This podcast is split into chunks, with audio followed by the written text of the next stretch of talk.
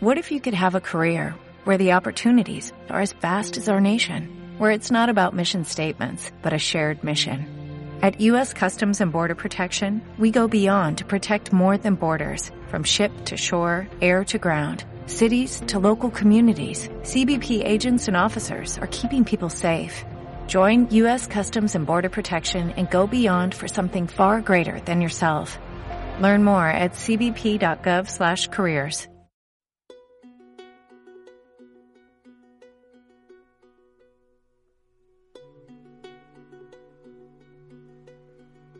Soy Aida. Bueno, yo me inicié acá en el centro con, con la señora Celia haciendo la olla popular. En ese tiempo no teníamos muchas ayudas de organizaciones como tenemos ahora, sino que nos ayudaba mucho la iglesia, daba penuna, esas cosas no teníamos porque hacíamos olla popular y había una sola salita. Yo tenía 18 años, ahora tengo 63 voy a cumplir. Así que saquen la cuenta, en qué año, qué presidente estuvo, no me acuerdo, pero era un tiempo feo, feo.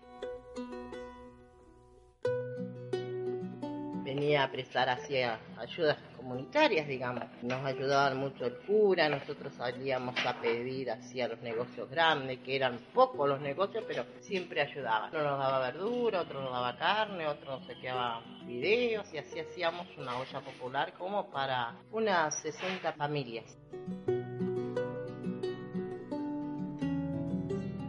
Familias, pero que estaban eran casitas, no había casa de material acá, eran muy precarias y las familias eran muy necesitadas. Y Celia, como era una señora muy comunitaria, empezamos haciendo bajo un árbol las ollas, en el mismo terreno, pero no había pared, no había nada, se cruzaba derecho el campo y bueno, primero empezamos haciendo mate cocido con pan casero, después ya dijimos que la gente necesita comer y teníamos una olla grande, buscábamos leña y hacíamos, porque el gas era imposible.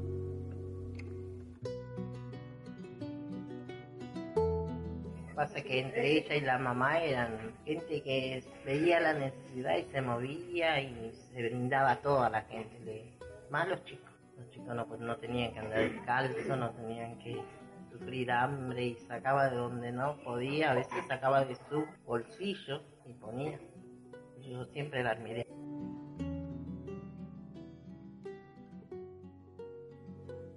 Siguen trabajando acá, siguen, Ellos siguen siguieron. como que la madre Después Celia, pero siguió la abuela, después hicieron ellos, más la señora de Ramoncito, y así se siguió. Si no, si ellos no hubiese seguido, este centro no, no hubiese sido hoy nada.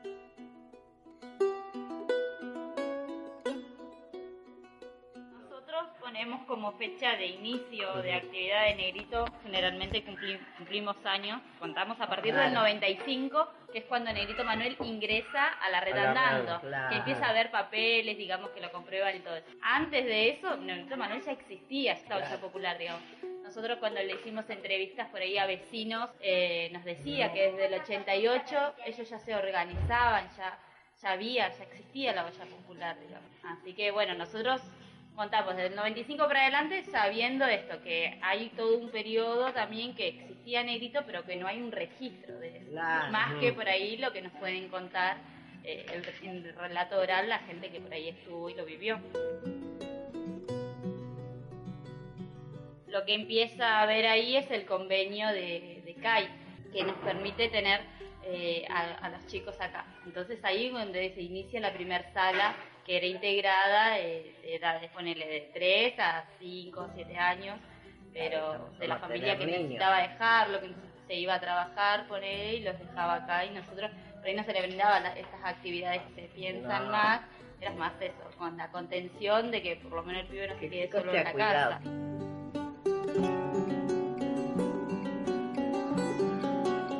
También estamos en esta búsqueda de ver bien cuándo Negrito inicia con PNUD. No sabemos, porque esos papeles, digamos, antes no se hacía tantos papeles.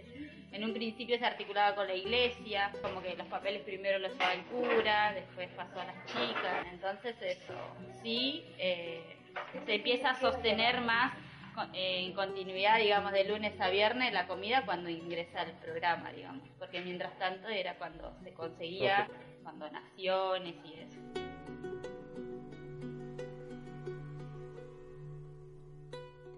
cada vez tenemos mucha demanda de gente que re- realmente necesita, porque nosotros hacemos las visitas, vamos a ver si esa gente que retira la comida realmente la necesita y cada vez vemos más necesidad. Pero ya ahora estamos anotando lista de espera porque ya no tenemos tantas condiciones para dar. Tenemos 270 aprobados al mediodía y 180 A la cenas a la noche. que también se da la cena, que son ellas. Sí, más solicitada, sí, porque hay gente que, bueno, hay mamás que están solas o, o papá también están Papá solos, no tienen trabajo.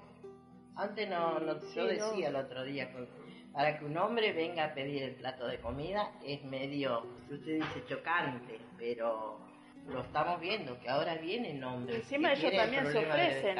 Si ustedes necesitan una ayuda, dicen, avísenme, yo sí, vengo. para cortar el pasto, para cualquier cosa, lo ayudamos con tal de tener ese plato de comida.